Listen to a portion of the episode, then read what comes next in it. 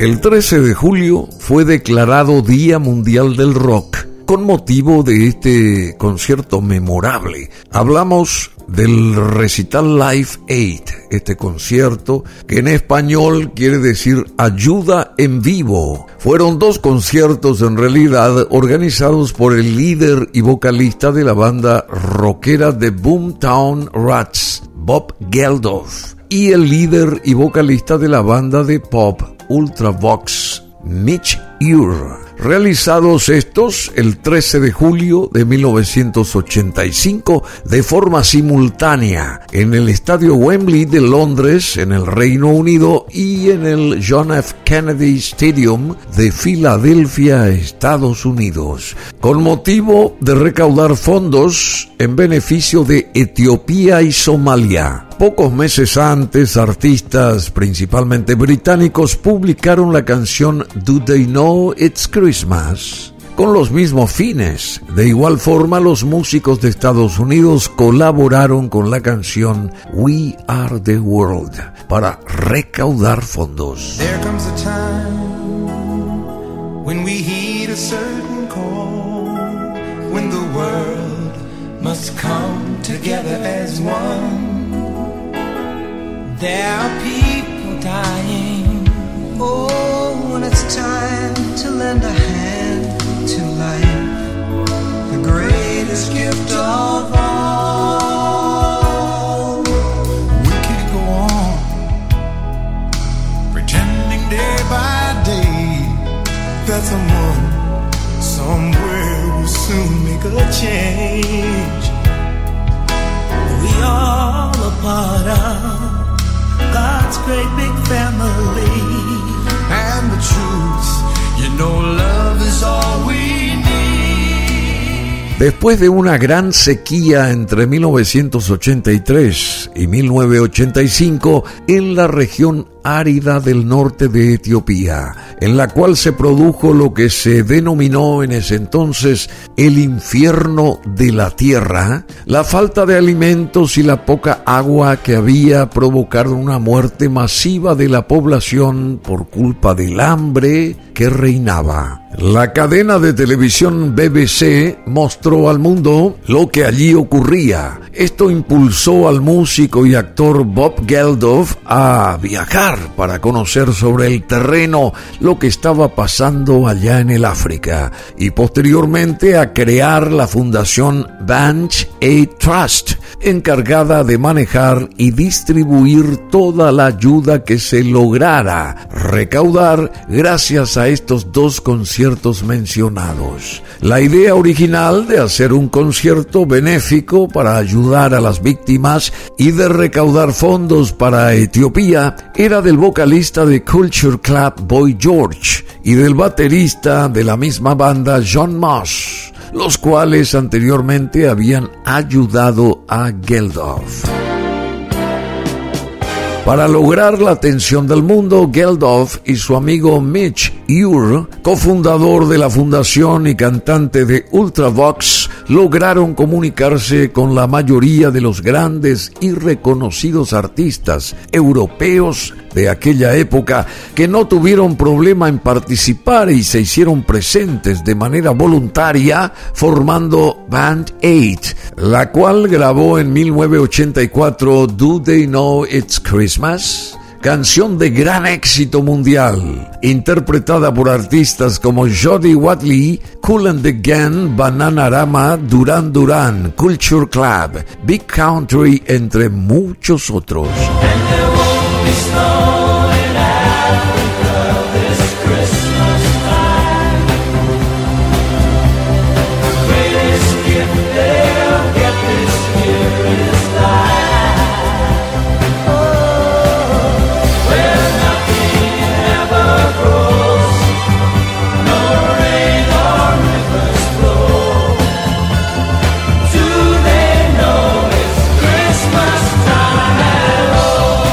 Junto a We Are the World, grabada también en 1985 por los grandes artistas de Estados Unidos como Kenny Rogers, James Ingram, Dionne Warwick, Willie Nelson, Al Jarreau, Hugh Lewis, Kim Carnes, Ray Charles, entre otros más.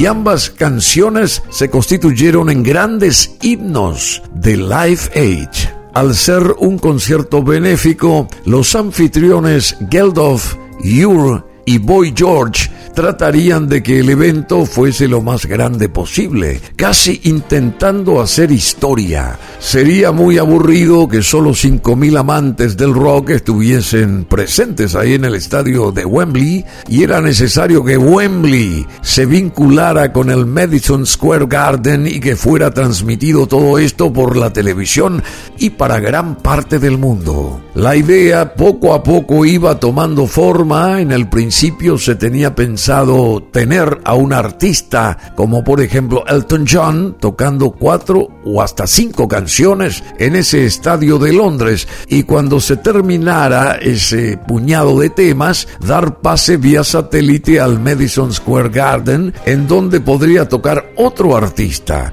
y así se aprovechaba para acomodar el escenario para la actuación del artista que venía luego. La idea era increíble. Los derechos de televisión los boletos vendidos y todo lo demás, sin duda, podría ser capaz de recaudar gran cantidad de dinero para ayudar al África. Sin embargo, después de pensarlo mucho y al ver que la escala televisiva de los Estados Unidos estaba aumentando, decidieron mudar la sede al estadio John Fitzgerald Kennedy y de ahí Geldof empezó a convencer a todos los artistas para participar en el mega concierto y así enviarlos a cada estadio de acuerdo al estilo de la música que ellos presentaran. La gran mayoría de los artistas aceptaron actuar y otros no, pero de todas maneras todo estaba saliendo muy bien y de ahí el 13 de julio de 1985 a las 12 pm en Londres el concierto se dio inicio.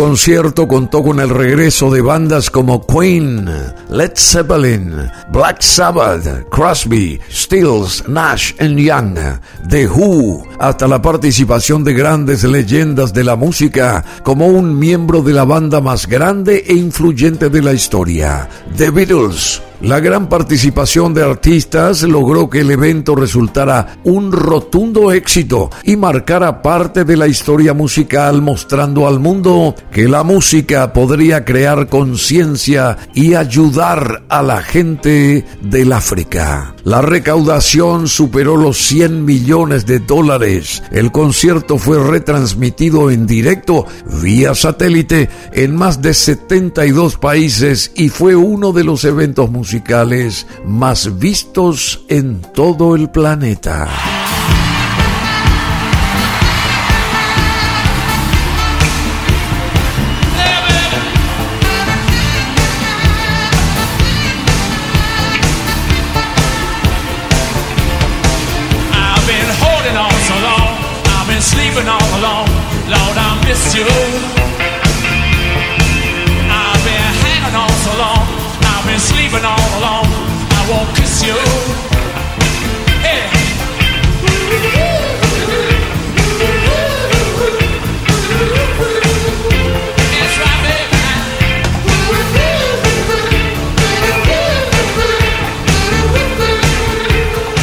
Wembley, en Londres, estuvieron estos artistas. A ver si repasamos el listado de ellos. Status Quo, The Style Council, The Boomtown Rats, Adam Ant, Ultravox, Spandau Ballet, Elvis Costello, Nick Kershaw, Sharday, Sting, Phil Collins, Howard Jones, Brian Ferry y David Gilmour. Paul Young, U2, The Straits, Queen, considerado por muchos, considerado por muchos como la mejor actuación del concierto y de la historia del rock.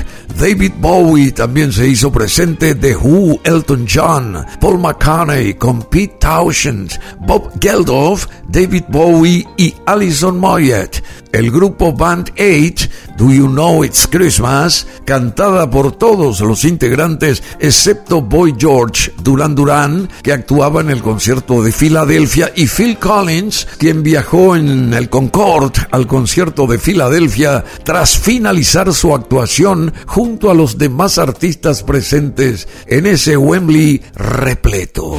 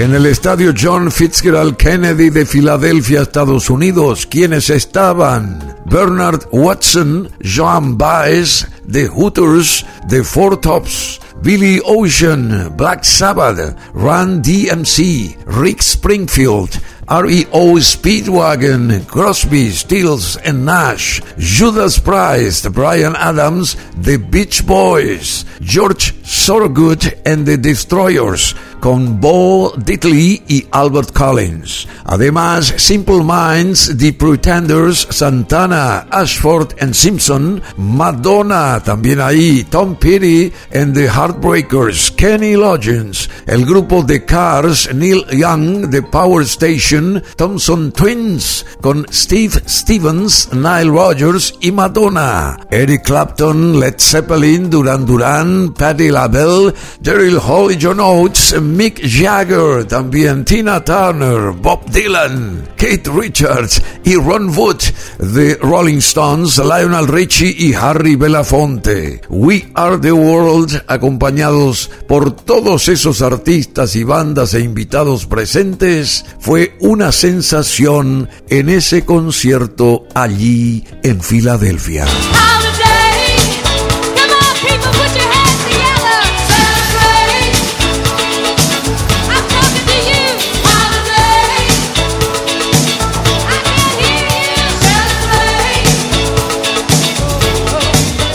¿Cuáles han sido los artistas que rechazaron participar o actuar en esta sesión benéfica? Así como todos los artistas que estuvieron presentes en ese concierto, brillaron algunos otros que no quisieron hacerlo por razones personales, de los cuales no se dejaron de mencionar durante las 16 horas del concierto. Entre ellos no se presentaron Bruce Springsteen, Prince, Stevie Wonder, Diana Ross, Michael Jackson, ACDC, Deep Purple, Van Halen, Billy Joel, Rod Stewart, Simon and Garfunkel, Pink Floyd, Tears for Fears y Cindy Lauper.